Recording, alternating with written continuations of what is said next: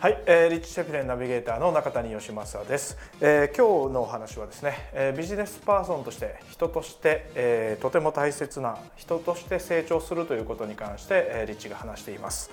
えー、とても重要なお話だと思いますがあもしあなたがあ今ですね実はあんまり成長できてないんじゃないかなと思っているんであればですね今日のお話は非常に参考になると思います。それではどうぞ。はい。こんにちはリッチ・シェフレンです。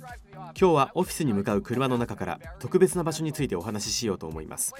その場所とは自分が成長するだけでなくビジネスを成長させることができる場所です。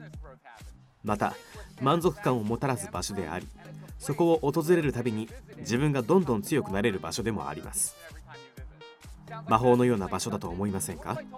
その場所は実はあなたが考えるよりもすぐそばにあるのです。この魔法の場所はあなたが今いるところから一歩離れた場所。つまりあなたの安全地帯から一歩外に出たところなのです。安全な場所にとどまり毎日のルーティンを守り居心地の悪い場所を避けようとしている起業家があまりにも多すぎるように思います。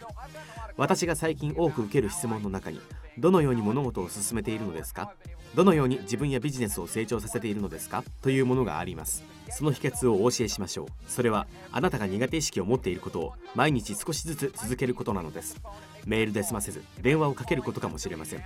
電話をかけて自分への報酬を上げてもらうよう交渉することかもしれません。カメラの前に立つことが苦手であれば動画を作って配信することかもしれません。要するにあなたの安全地帯から外へ出ることであなた自身やビジネスが成長するということなのです。安全地帯の外に出るたびに自分への満足度も上がっていくでしょう。これが私のやり方です。苦手意識があって普段避けていることの中から明日は何をやってみようか毎晩考えます。そしてベッドに入ってからその普段避けている苦手な行動を実際にやっているところを何とか想像してみるのです。これを実行することでどんなことが起こると思いますか？私は苦手なことは朝一番に済ませることにしています。それを終え苦手意識を乗り越えた時自分の安全地帯を飛び越えた時とんでもない満足感がやってくるのです。自分の成長を感じとても満足し生きていることを実感できるのです。これが今日のヒントです。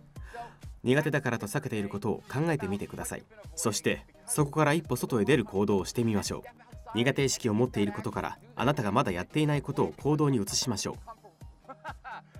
う。やり終えた後その日の残りの時間に大きな違いを実感すると思います。では良い週末をお過ごしください。来週ももっと利益を上げられるようお手伝いします。大きな利益とその向こう側へ。リッチ・シェフレンでした。え、いかがでしたでしょうか、えー、僕自身もですね、えー、こういう成長しない環境にですね居心地のいい場所にずっといて、えー、2年ぐらいですかね、えー、もやもやしたフラストレーションとかですね、え、そこにはですね濁りとフラストレーションとそこそこの報酬があるというそれしかありませんでした。ですのでですね、え、ビジネスパーソンあなたがビジネスパーソンであればですね、えー、自分以上の仕事が継続的に入ってくる自分のレベル以上の仕事がですね継続的に入ってくるということはあほとんどありませんのでですね、えー、あなたが苦手意識を持っていることを毎日ですね少しでもいいですからコツコツやることをお勧めします。え、それではまた。